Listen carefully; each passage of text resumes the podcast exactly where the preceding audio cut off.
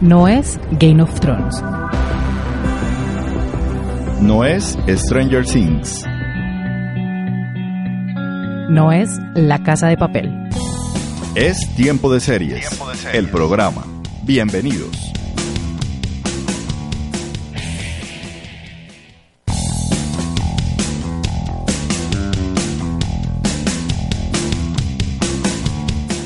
¿Qué tal amigos? Bienvenidos a un nuevo episodio de Tiempo de Series, el programa. Yo soy Catalina Serrano, quien junto a Alfredo Álvarez los estaremos acompañando durante esta media hora con lo mejor de la televisión. Hola Alfredo, ¿cómo te fue con la batalla de Winterfell? Hola Cata y oyentes de Tiempo de Series, el programa. Me fue muy bien, creo que fue un capítulo lleno de muchas emociones. Este tercer capítulo de la octava temporada y temporada final de Game of Thrones. Y bueno, estamos esperando lo que vendrá en los tres capítulos finales que seguramente será igual de intenso. Así es, pues Game of Thrones ha dado mucho de qué hablar con esta última temporada, ya que cada capítulo, cada, después de cada capítulo, las redes no se hacen esperar con memes, comentarios y demás información. Pero ¿qué te parece si nos vamos de una vez a maratonearlo?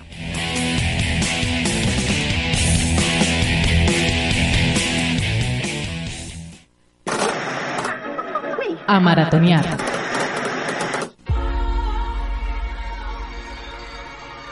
We're kidding ourselves if we think people will stop talking. You're one of the Monterey Five, right? Monterey Five? Just the way he said it, you know.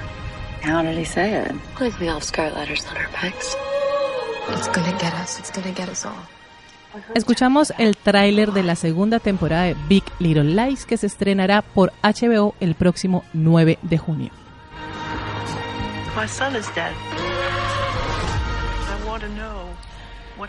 La serie creada por David Kelly, basada en el libro homónimo escrito por Lian Moriarty y protagonizada por Nicole Kidman, Reese Witherspoon, Shailene Woodley, Laura Dern y Zoe Kravitz, regresa casi dos años después con una nueva historia, pero por supuesto que está relacionada con lo que se contó en la primera temporada. Además, que para esta segunda entrega se suma al elenco nada más y nada menos que la señora Meryl Streep.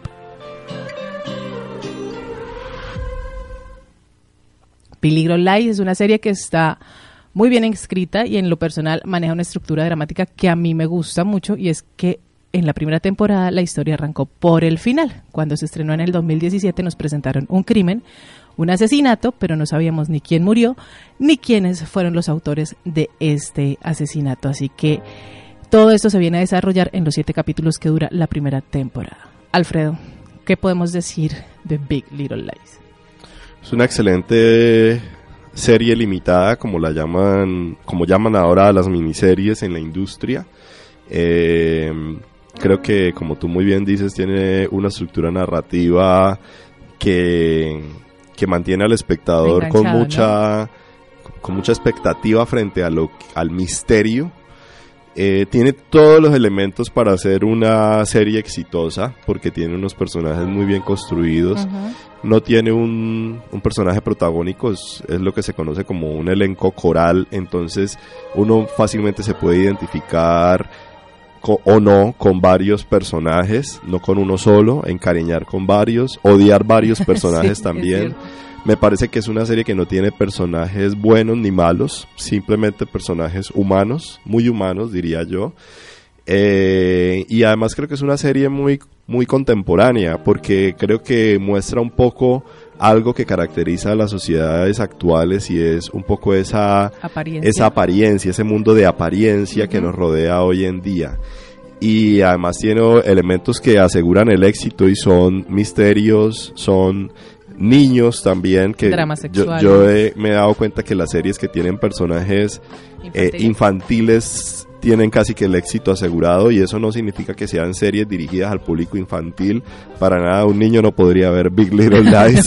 Es una serie totalmente adulta para un público adulto mayor de edad, pero de alguna manera tener personajes infantiles en las series hace que los adultos veamos Se pueden manejar otros temas, eh, ¿no? digamos, con otra perspectiva a, los a la infancia, sí, a los niños. como el y nos obliga a hacer otras reflexiones frente a, a la manera como nos relacionamos con, la, con los niños y también cómo vivimos nosotros la, la infancia.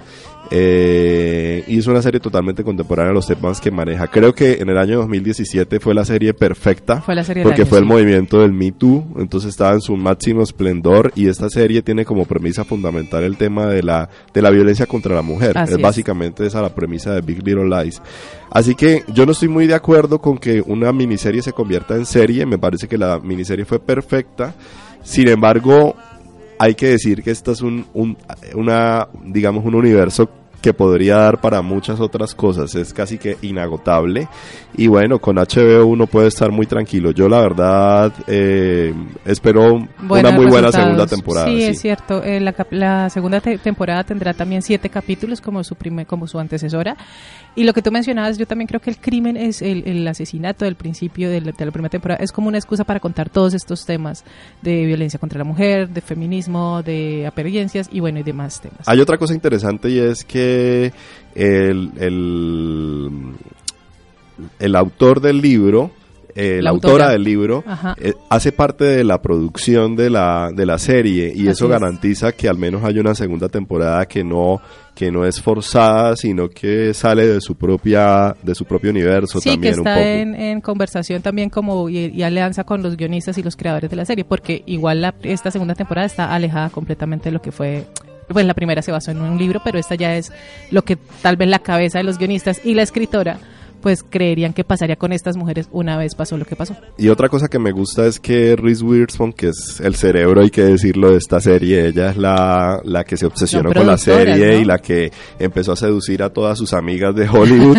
que son como la realeza de Hollywood. El- el- la, realeza, literalmente, porque ahora viene Meryl Streep, además. La ventaja de tener buenas amigas. Eh, ella dijo cuando terminó la serie, dijo, me encantaría que hubiese una segunda temporada, pero yo no me imagino hacer una segunda temporada en donde falte uno solo de los personajes, una sola de las actrices. Y todas las actrices de la Creo primera sí. temporada están aquí. Así que mientras estén todas, que siga Big Little Lies todas las temporadas que vengan, porque es una serie fantástica.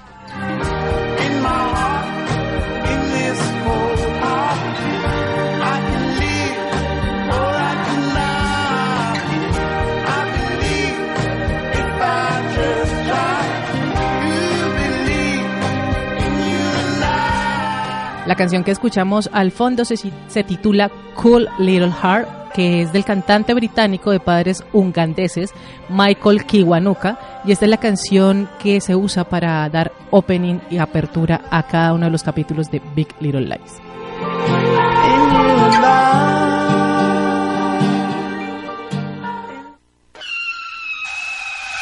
Plot Twist.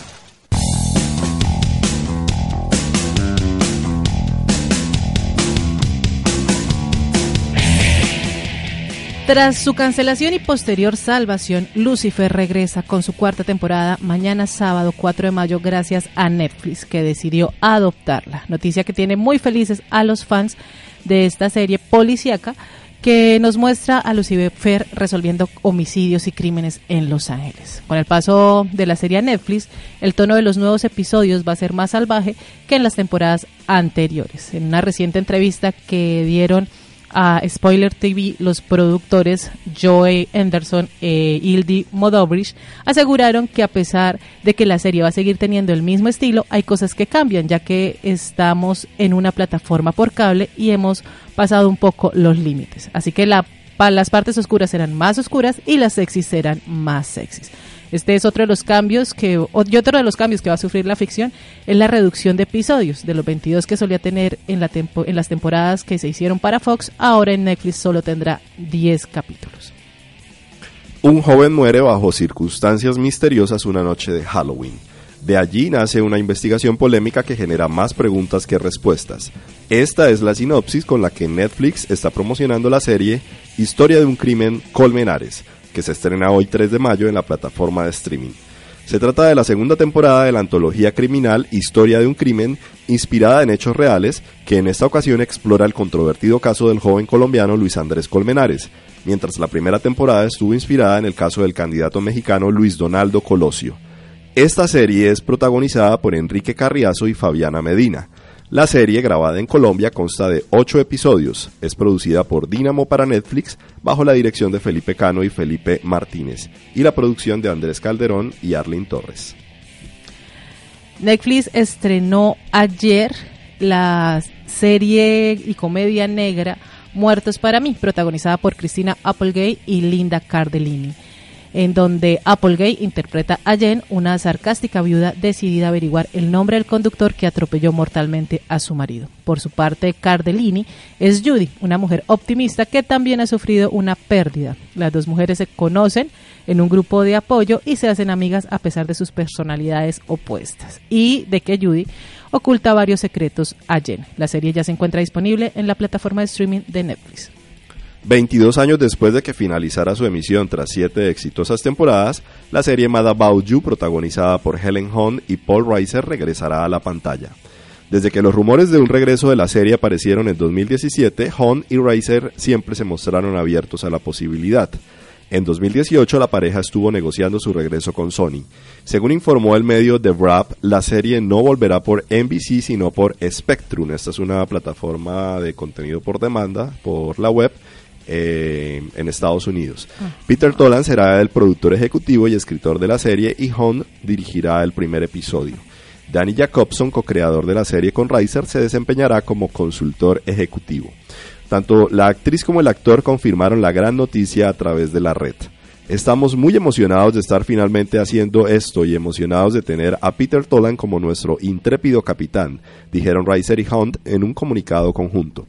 Les prometemos el mismo espectáculo divertido y conmovedor, tan pronto como recordemos que es lo gracioso de ser mayor. Va a ser genial. Los actores se convirtieron en una de las parejas emblemáticas de la televisión de los 90 al protagonizar Mad About You. La serie, que se emitió entre 1992 y 1999, cuenta la historia de un realizador llamado Paul y una relacionista pública llamada Jamie, y su lucha diaria por ser una pareja unida. La serie recibió cinco nominaciones al Emmy como Mejor Comedia y Helen Hunt ganó como Mejor Actriz por cuatro años seguidos. Definitivamente uno de los shows de los años 90. Completamente. Y se suma a toda esta onda de traer... Los 90 están de moda, definitivamente. y están de moda los reboots, lo cual también nos lleva a una pregunta sobre, ¿hay una crisis de creatividad? Porque Probablemente. demasiado reboot por estos días. Esta semana TV-Land estrenó el tráiler de la sexta temporada de Younger, comedia dramática creada y producida por Darren Star, el mismo de Sex and the City. Esta serie que se puede ver en Latinoamérica por Paramount Channel regresará a las pantallas el 12 de junio. Durante las cinco temporadas que ya se han emitido, hemos visto como Lisa, interpretada por Sutton Foster, es una mujer de 40 años divorciada y madre de un adolescente que ha logrado conseguir trabajo después de 15 años de estar inactiva, haciéndose pasar por una joven de 26, lo que le ha llevado a meterse en diferentes situaciones que amenazan el éxito de su plan. Según Darren Star, productor de la serie, esta temporada tendrá más drama que las anteriores y promete más líos para Liza, Charles y los demás personajes que hacen parte de esta comedia. Divertidísima y que sin duda vale la pena ver. Una comedia muy divertida, pero, Es muy chévere. Lo que pero pasa muy es que poco no- conocida, ¿no? Sí, por lo que no ha tenido en Latinoamérica como la, la, la distribución que se requiere tal vez. Y además porque en Estados Unidos se pasa en un canal bastante pequeño. Sí. A propósito de Darren Star, es el creador de Sex and the City, serie de la cual ya hemos hablado de un tiempo de series, y también creador de Clase de Beverly Hills Que es nuestro y de Melrose Place. Y a propósito de Clase de Beverly Hills, y siguiendo con reboots, y tras varios meses de rumores, Shannon Doherty sí participará en la nueva versión que está desarrollando Fox sobre Beverly Hills 90210 El plot twist de la semana. la exitosa serie juvenil de los años 90. Hay mucha expectativa con este Sí. reboot, ¿no? Que Es ya que se también- reveló que no es un reboot. No, Te tengo el dato. A través de su cuenta de Instagram, Doherty, quien dio vida a la inolvidable Brenda Walsh en la serie, anunció su regreso a lo que será el nuevo BH 90210. ¿Qué es eso? O sea, se llama BH 90210, no Beverly Hills 90210. es como un behind. Cuando Fox anunció el reboot de la popular serie, la presencia de Shannon, de Shannon, quien batalló durante tres años contra un cáncer de mama que actualmente está en remisión, no estaba confirmada. También se esperaba que estuviera Luke Perry, quien encarnó a Dylan. Qué pesar que se murió Luke No, Perry, porque habría sido perfecto tener Estarían todo el reparto original. Todo el reparto. Pero el actor no podía estar en la serie porque se encontraba en Riverdale. Al menos habría hecho un cameo, habría aparecido en un capítulo. Sí. No, qué triste. Aunque luego la vida sorprendió a todos con el golpe devastador de la repentina muerte de Perry. Hollywood se vio conmocionado tras la muerte del querido actor y Shannon, su amiga, se quedó desolada. Y en medio de la confirmación de su vuelta a la serie, la actriz le rindió homenaje en sus Diciendo historias de sí. Instagram al publicar una foto de ellos siendo Brenda y Dylan. En BH 90-210, como se llamará la serie, los actores no encarnarán a sus personajes en la ficción, párale bolas, sino que se interpretarán a sí mismos. ¿Como un reality? o Es como un docudrama, hágame el favor. Tratando de sacar adelante una nueva versión de Beverly Hills 90-210, un poco traída de los cabellos, ¿cierto? Sí. Un intento sea- que dará lugar a conflictos y líos personales de todo tipo entre ellos. como un Big Brother. 90-210 tendrá la forma de una serie limitada y contará con seis episodios. No es un reality show, es un No, es un docudrama. Es- y lo veremos entonces peleando así como lo- en los libretos. e y interpretándose demás. supuestamente a sí mismos. Ok. Jason Presley, quien interpretaba a Brandon, Jenny Garr, Kelly, Ian Sirin, Steve, Gabriel Carteris, Andrea, Brian Austin Green, David y Tori Spelling Donna, todos ellos miembros del reparto original, participarán como intérpretes y productores ejecutivos en esta nueva serie que tendrá un curioso giro narrativo haciéndolo un reboot poco tradicional. Dicen que empiezan a grabar en este mes de mayo y que además se va a estrenar en este verano O sea, homenaje a lo que era Beverly Hills que siempre se estrenaba en verano. Y, y, y ya sabemos por dónde se va a poder ver en, en Latinoamérica. Todavía no hay, no hay confirmación de ello. No, no han dicho, la va a producir Fox, pero no se sabe si irá por la misma Fox o especulemos un poco. ¿Se imaginan ustedes esto en Disney Plus? Ah, Que es la cadena de Fox, o sea, Disney. pucha, sí, no. Pero Para todavía fuerte. Disney, estará disponible pa- en noviembre. Estará ya la plataforma como tal. No sabemos, el hecho es que sí es Fox quien está detrás de, De del esta- producto. de Ellos son los dueños de la franquicia, a la cual le han sacado mucho jugo, por cierto. Pero entonces, ya pues con esto, tenemos rebooks de los 90. Miren, los 90, la verdad, para el que diga que no, fue una de las mejores décadas de todos los tiempos. Y la televisión nos los está demostrando. Hay dramas, comedias y muchos plot twists y series que se estrenan y que vienen en esta segunda temporada y pues que ya arranca casi el segundo semestre de este año.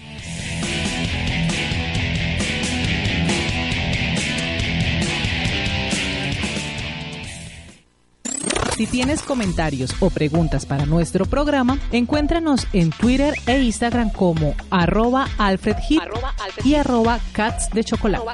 O si prefieres, síguenos en nuestra fanpage Tiempo de Series by Cax en Facebook. Flashback.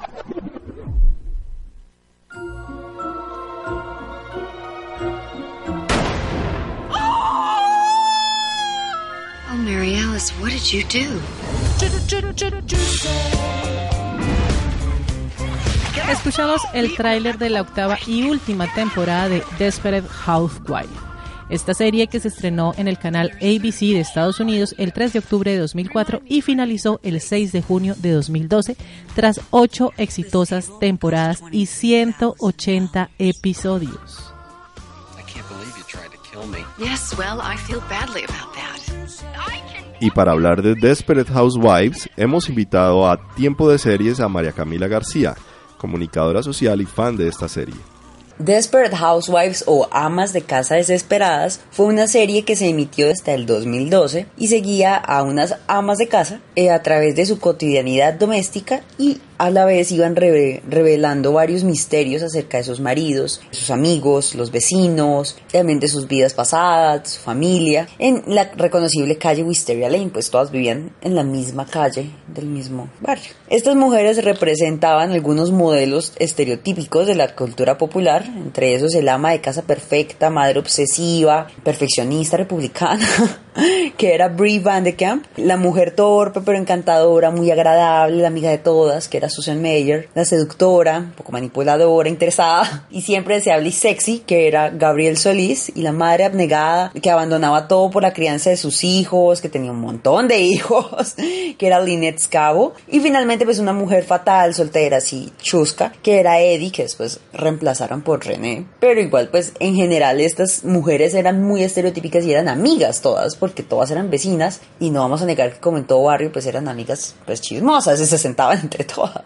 Entonces la serie se caracterizaba porque cada temporada tenía un misterio que resolver, un Asunto Encubierto, donde las protagonistas de la serie siempre estaban envueltas de una u otra forma. Entonces, alrededor del misterio, ellas se reunían y trataban de resolverlo, o entre todas ellas había misterios y secretos y todo este asunto, y entre ellas mismas también terminaban resolviendo el misterio. Entonces, la verdad es que normalmente todo el misterio de esa temporada, porque era uno por temporada, se revelaba en, un, como en el clímax por medio de flashbacks y teniendo a los espectadores ansiosos por saber cómo terminaba ese misterio y en qué momento empezaba el siguiente. La serie para mí lo tenía todo, tenía elementos de drama, comedia, misterio, telenovela, farsa, sátira. Los personajes fueron criticadísimos por grupos religiosos porque tenían carencia de moral y pues por colectivos feministas por perpetuar estereotipos y aún así fue una serie que se mantuvo vigente y hasta tuvo un remake colombo ecuatoriano para Latinoamérica. En lo personal, a mí me encantaba ver a Brie Van de Camp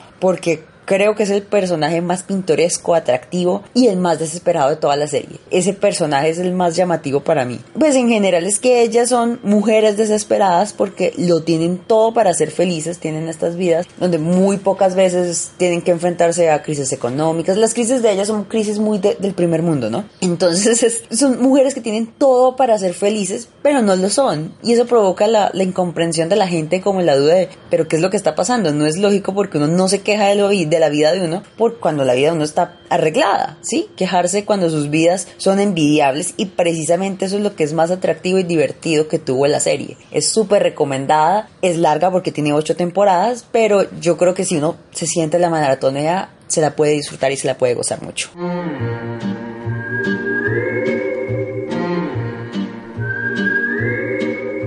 Sometimes we walk Muchas gracias a María Camila García por su colaboración sobre Desperate Housewife. Alfredo, ¿por qué vale la pena hacer flashback y ver esta serie? Mira eh, esta intencional coincidencia, Catalina, y es que Big Little Lies, que fue la serie con la que empezamos este capítulo de tiempo de series, es una serie fuertemente influenciada por Desperate Housewives. Cuando yo vi hace un par de años Big Little Lies, en un primer capítulo a, mí me, me produjo algo de ruido verla tan, pero tan parecida Sí. a Desperate Housewives. Entonces, claro, cuando uno ha sido fan de una serie como Desperate Housewives, eso le da como cierto escosor, ¿cierto? Como Sí, que esto es una como que copia. ya te- que- como que eso ya se inventó, Pero por fortuna, a medida que fue avanzando eh, Big Little Lies, me di cuenta que era una serie bastante interesante, con una historia totalmente diferente. Pero se parecen muchísimo, se parecen muchísimo En el look. en el tema de, de que son mujeres las protagonistas, de que son mujeres de suburbio, como le llaman en Estados Unidos, mujeres si se quiere clase media alta o clase alta incluso, Amas de casa. mujeres que aparentan una vida totalmente diferente a la que tienen, con hijos, como en Little Lies. O sea, la- hay una cantidad de coincidencias, uno podría hacer una cantidad de comparaciones y son series bastante parecidas. Por eso la, la traemos hoy aquí en Flashback, porque creo que si uno quiere, porque algo que pasa cuando uno ve Big Little Lies es que uno queda con ganas de más. Entonces, si usted queda con ganas de más, pues vea Desperate Housewives. Es una serie que vale la pena eh, recordar, hacer flashbacks. Si a usted le gusta eh, el, el tema de las dramedy, hay una cosa que yo me atrevería a decir y es que eh, Desperate Housewives Es de esas comedia, ¿no? primeras series que, que empieza como a hacer esas fusiones entre la comedia y el drama. Ella ganó el Emmy en la categoría de comedia por allá en los 2000 pero no era una sitcom, no era una comedia de media hora, no era una comedia clásica, era una serie de esas semanales de una hora. Entonces podría tener el look de serie, pero realmente era una comedia. O sea, uno estaba toteado de risa todo el tiempo en, en los capítulos de Desperate Housewives. Y además, todas las temporadas de Desperate Housewives tenían un misterio, que generalmente era o un asesino serial o un crimen, etcétera. Una muerte, ¿no? Entonces, Arranca con la sí, muerte había una de una aura de misterio en Wisteria Lane, que era el suburbio de ficción en ¿Y el si cual vivían resuelve? estas mujeres. Sí, siempre, siempre había resolución en las mismas temporadas y al- cuando ya estaban terminando las temporadas ya se estaba abriendo un nuevo, un nuevo conflicto. Generalmente en el capítulo de final de temporada ya quedaba introducido el, el, El conflicto de la siguiente. Y algo que me pareció fantástico fue el final de la serie porque la serie se acabó en su mejor momento. Eh, era uno de los, fue eh, durante los ocho años que estuvo al aire, fue un- uno de los programas más vistos en Estados Unidos, siempre estaba en el top 5 de los programas que más audiencia tenían. rating. Y muchos dijeron, pero ¿esto por qué se acabó? Porque además estaba todavía con una audiencia de más de 10 millones semanales de televidentes. Y el creador dijo, es que yo quiero que se acabe en su mejor momento. En la cumbre. Y todas las, las actrices estuvieron de acuerdo. Dijeron, perfecto, acabémosla cuando estemos en el mejor momento. Y no pasa como tantas otras series que se terminan diluyendo lentamente y al final uno las ve más por costumbre. Por Y al final amor. le da tanto pesar esos finales lánguidos. No, esta serie se acabó en el punto y más alto. a la altura.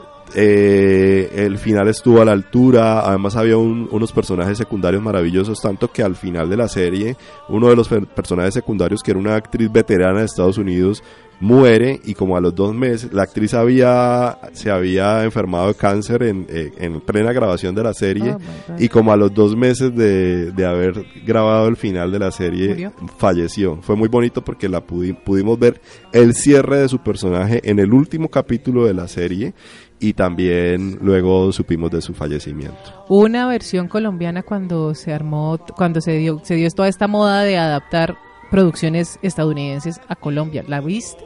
Sí, pero mm, fatal, o sea, creo que también que- hubo una versión argentina y una versión mexicana, Ajá, sí. se convirtió como en una franquicia, pero no, nada que ver, la que hay que ver es la serie original norteamericana, una serie totalmente eh, recomendada para hacer flashback.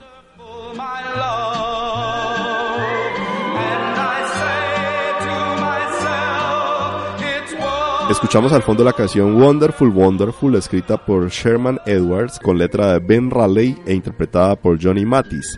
La canción fue estrenada en 1957 y apareció en la última secuencia del episodio final de Desperate Housewives, emitido el 6 de junio de 2012. Además, Cata, hay que decir que yo diría intencional la decisión del creador de poner esta canción porque había personajes demasiado conservadores en la serie, entonces tener una canción de los años 50 también refuerza ese carácter de algunos de los personajes.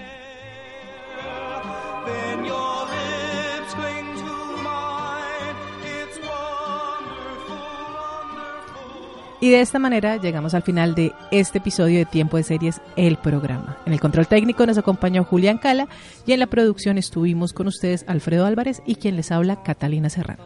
Nos escuchamos de nuevo el próximo viernes en Tiempo de Series, el programa. Chao.